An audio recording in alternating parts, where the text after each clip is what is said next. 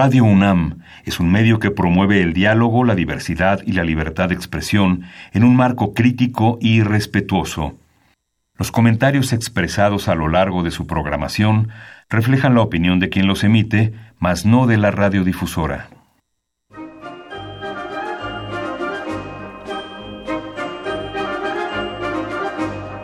La Feria Internacional del Libro del Palacio de Minería y la Facultad de Ingeniería de la UNAM presentan La Feria de los Libros. Un acercamiento a la lectura.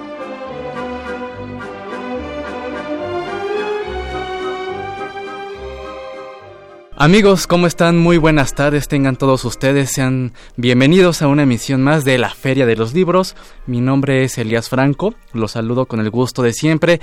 Estamos transmitiendo en vivo y en directo desde las cabinas de Radio UNAM aquí en la Ciudad de México. Los invitamos a acompañarnos pues esta tarde de lunes 26 de marzo, mientras eh, que la mayoría se encuentra ya en semana de vacaciones. Nosotros nos encontramos aquí para compartir con usted recomendaciones de libros, vamos a hablar esta tarde de poesía. Si usted, eh, si a usted le gusta la poesía, eh, lo invitamos a que nos acompañe en los próximos minutos. Vamos a charlar vía telefónica con Javier Taboada. Él nos presenta este, eh, pues, este título, Nacencia, publicado por la Dirección de Literatura de la UNAM. Y bueno, pues también eh, vamos a compartir con usted alguna recomendación de novedad editorial y si el tiempo nos lo permite tendremos también eh, eh, alguna recomendación en cuanto a cartelera de actividades en torno al libro y la lectura. Lo invitamos a que se comunique con nosotros eh, vía Twitter en arroba ferialibros o bien eh, envíenos un correo electrónico a la feria de los libros arroba gmail.com. Estas son nuestras dos vías que tenemos abiertas esta tarde. Eh, telefónicamente no podremos tener contacto. el próximo lunes sí, nos estará apoyando nuestra compañera de los teléfonos, pero en esta ocasión únicamente los invitamos a participar con nosotros a través del Twitter en arroba ferialibros y en la feria de los libros arroba gmail.com y me dicen que ya tenemos lista la llamada con eh, Javier Taboada. Antes de saludarlo, voy a leer un poco de él. Él es maestro en letras clásicas por la UNAM. Él es poeta y traductor del inglés y del griego antiguo. Entre otros, ha traducido los fragmentos completos de Alceo de Mitilene, poemas y fragmentos, publicado por Textofilia. Eh, también eh, colaboró en, la publicación Testigo y Milagros de Jerome Rottenberg. Esta es una publicación de la Universidad Autónoma de Nuevo León, la Universidad Matadero 2017 y La Fiesta de Jardín y otros cuentos de Catherine Mansfield. Eh, Javier Tabuada, muy buenas tardes. Bienvenido a la Feria de los Libros. Hola Elías, muy buenas tardes, saludos a ti y a todo tu auditorio. Muchas gracias, gracias por acompañarnos en esta tarde de lunes para hablar de poesía, para hablar de este título que nos entregas, eh, Nacencia, eh, publicado por la Dirección de Literatura de la UNAM. Em, ¿Cómo defines Nacencia? Por ahí leía eh, en alguna... en internet y también explorando un poco sobre ti, que este es un poemario eh, que lo dedicas a tu hijo, pero ¿cómo surge esta idea? ¿Por qué establecer un diálogo con tu hijo?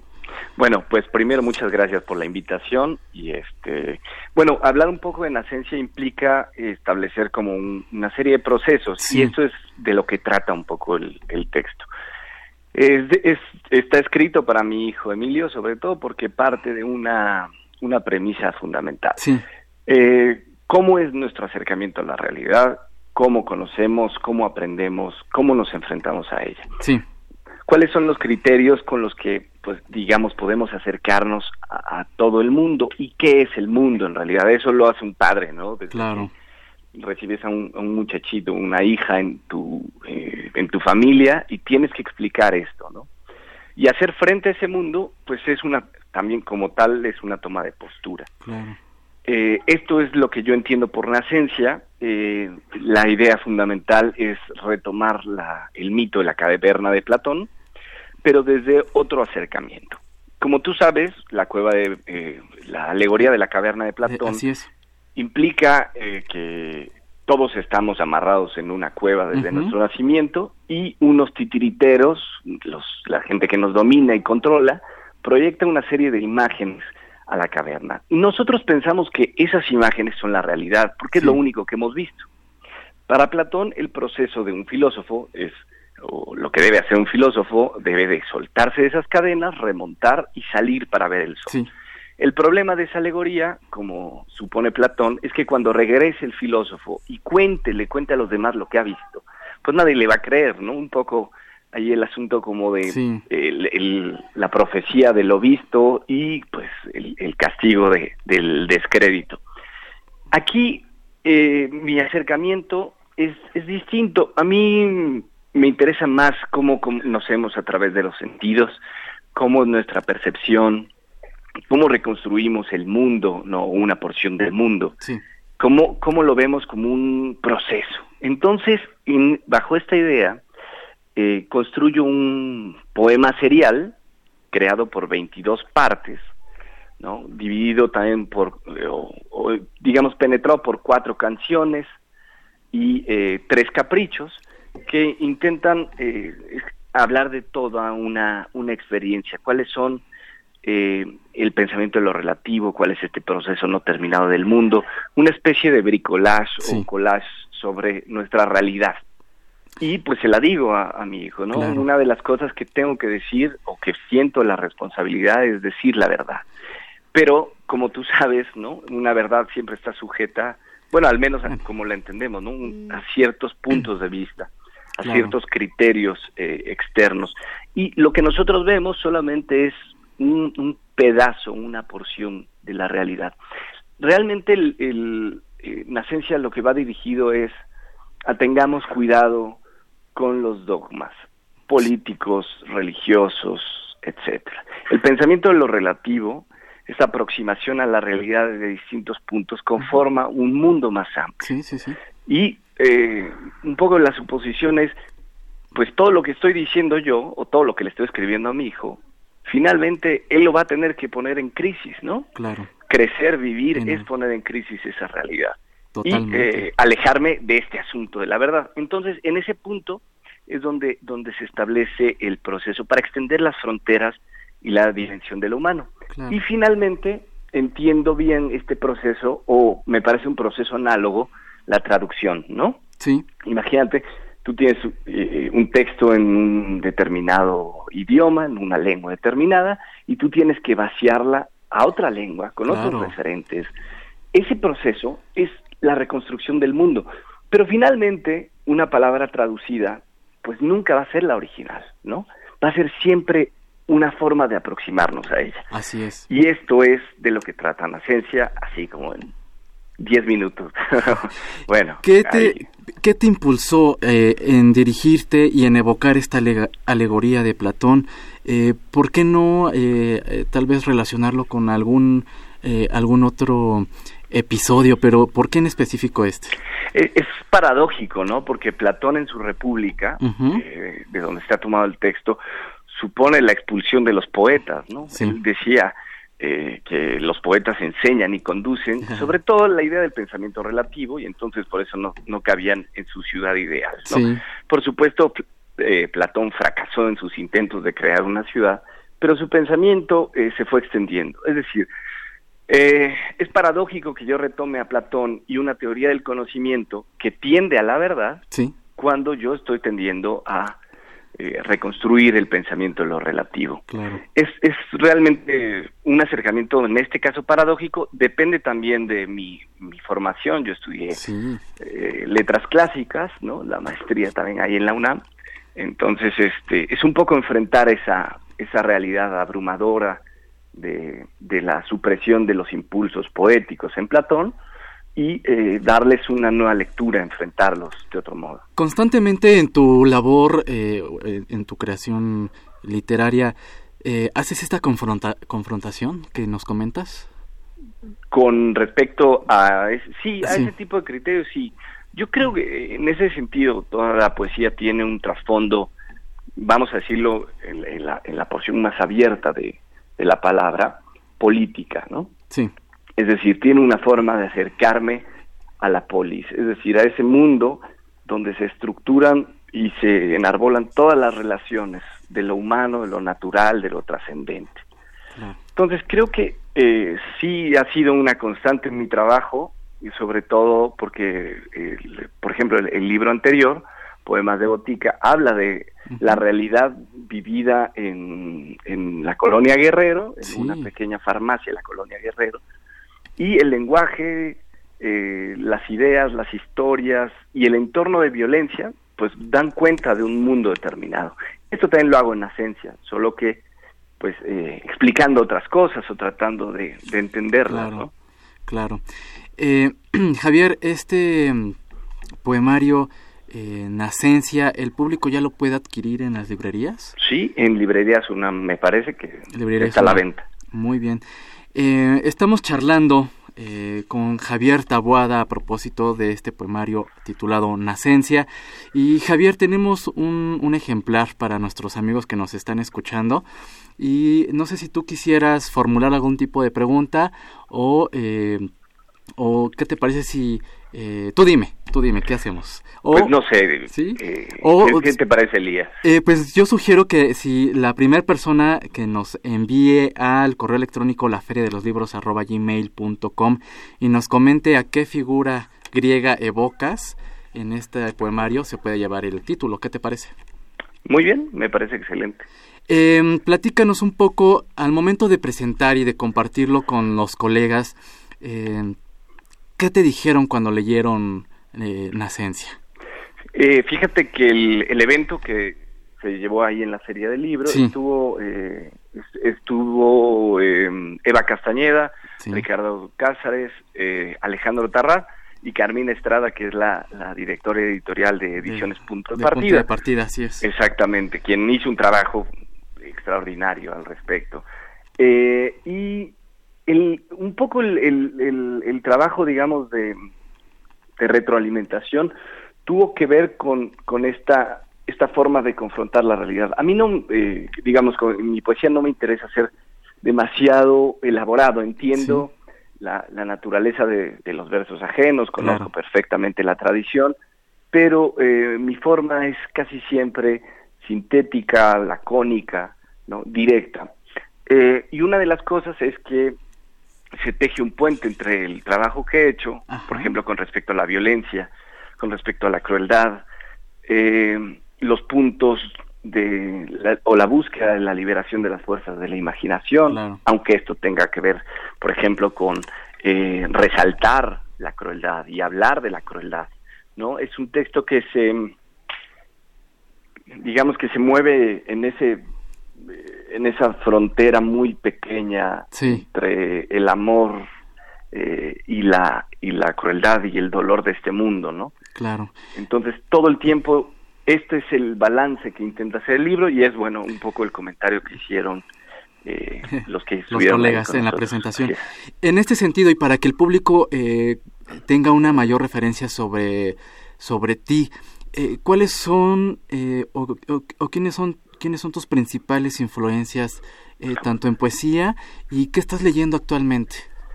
Fíjate que eh, sí, la poesía, por un lado, ¿no? Siempre ha estado presente y también he sido un, o sea, soy un lector también de, otros géneros. Claro, ¿no? me interesa mucho dividir, a veces hago cosas prosísticas, es, es como todo este trabajo. Fíjate que eh, en el caso, por ejemplo, de, de Nacencia, sí. eh, eran las cosas que estaba trabajando. Una influencia muy fuerte en mí, y porque he trabajado con él, es Jerome Rottenberg, a quien le traduce ese, ese poema. Sí. Y eh, bueno, entre otros, William Blake, por ejemplo, que me viene a la ah, mente que es una de estas cosas determinantes en mi vida, ¿no? Una de esas lecturas de adolescencia tremenda y que te llevan, pues por supuesto, a, explorar todo eso. Pero, eh, por ejemplo, me, me, me influye mucho eh, escritores como eh, Roberto Arl, ¿no? Que es este, este gran novelista y cuentista argentino, ¿no? De, de inicios del siglo XX, ¿no? Que me, realmente me vuela la cabeza su lenguaje, ¿no? sus historias, que son muy cercanas a las historias que me interesan narrar o contar, incluso a través de la poesía, ¿no? Este, por supuesto, todo el trabajo de los modernistas americanos, en fin, decir nombres ya sabes que siempre es muy complejo, pero, eh, pero es más o menos el, camino por donde andamos. Muy bien, pues ahí eh, la verdad nos, nos, nos diste un poco eh, más de referencia para que el público también se acerque y, y sepa un poco esta línea que, que por la que te guías al momento de escribir. Pues sí. ¿No? Eh, Alejandro, pues eh, el tiempo se nos está terminando.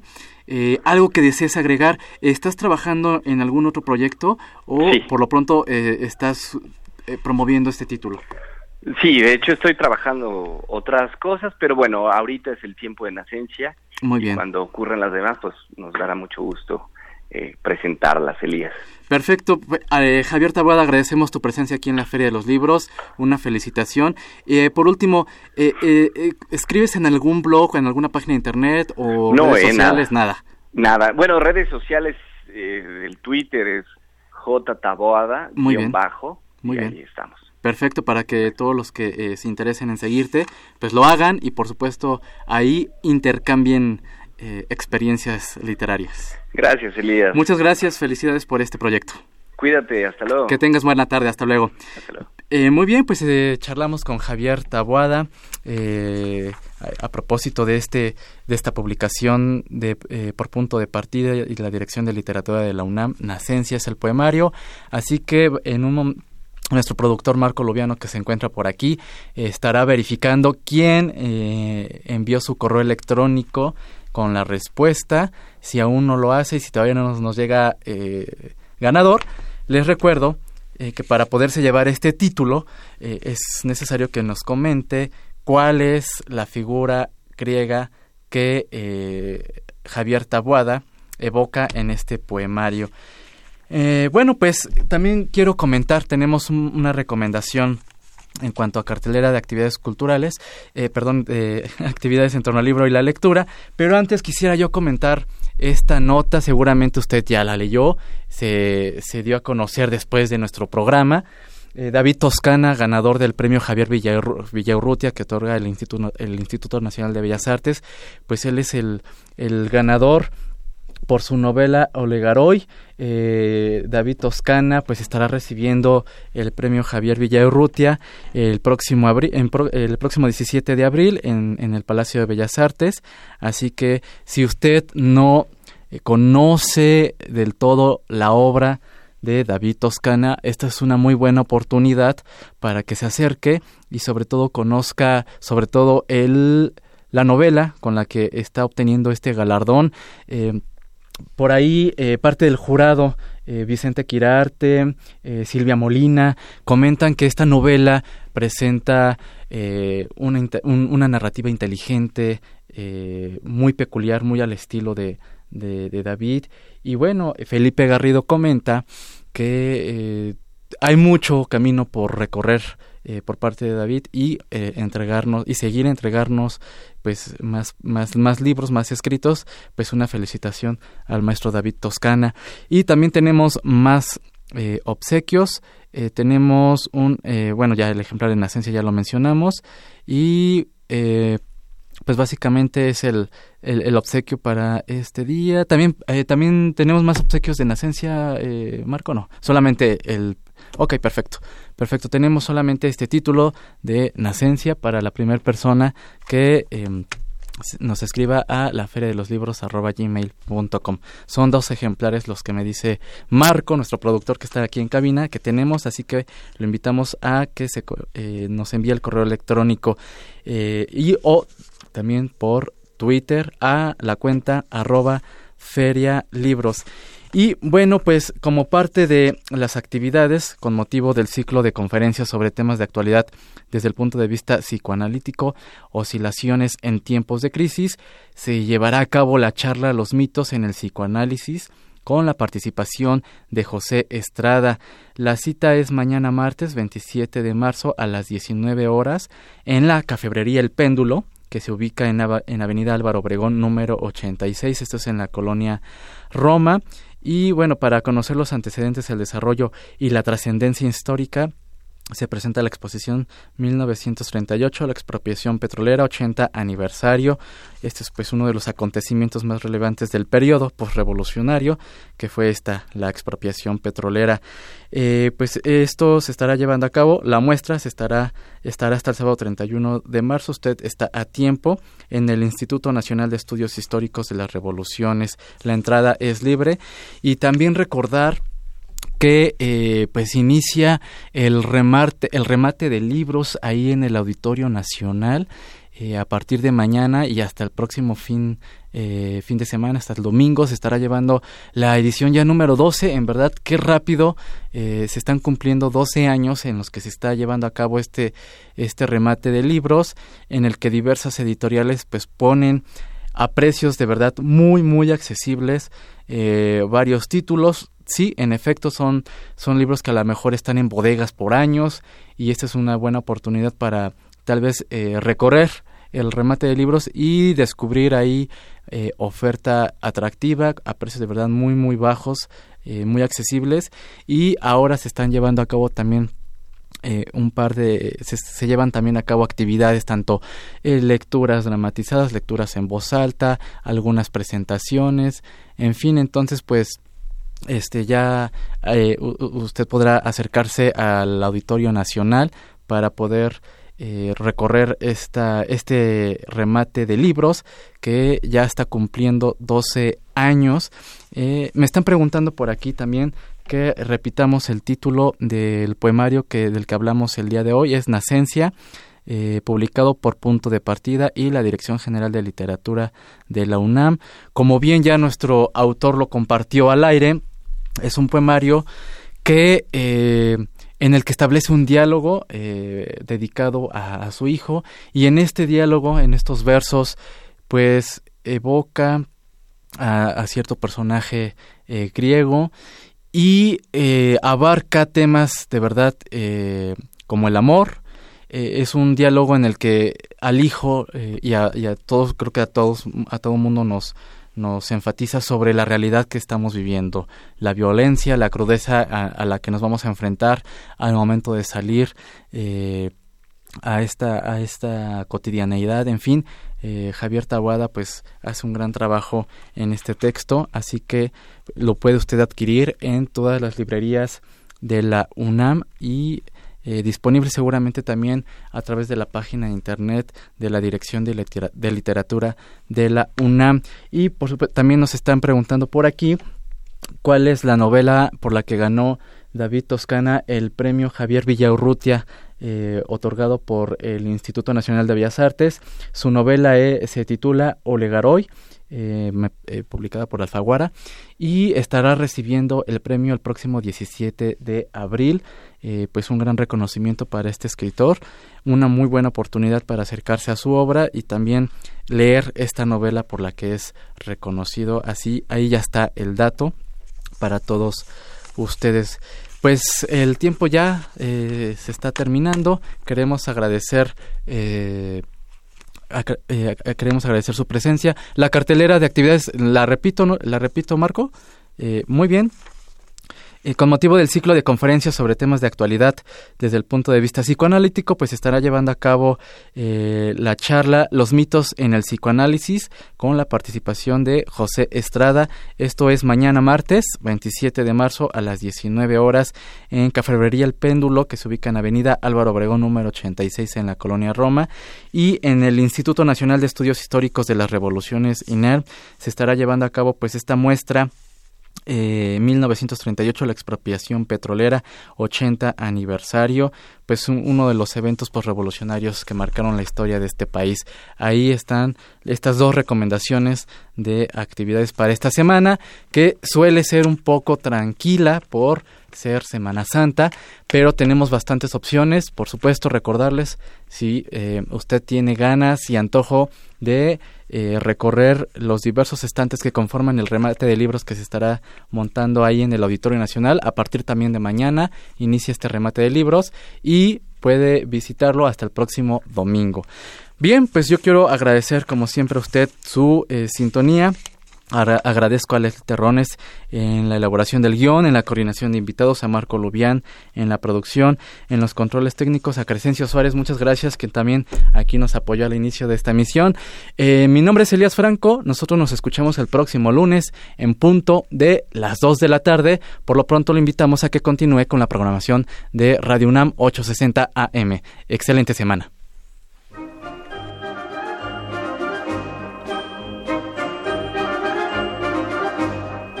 La Feria de los Libros. Un programa de la Feria Internacional del Libro del Palacio de Minería que organiza la Facultad de Ingeniería en coproducción con Radio UNAM. Idea original Fernando Macotela.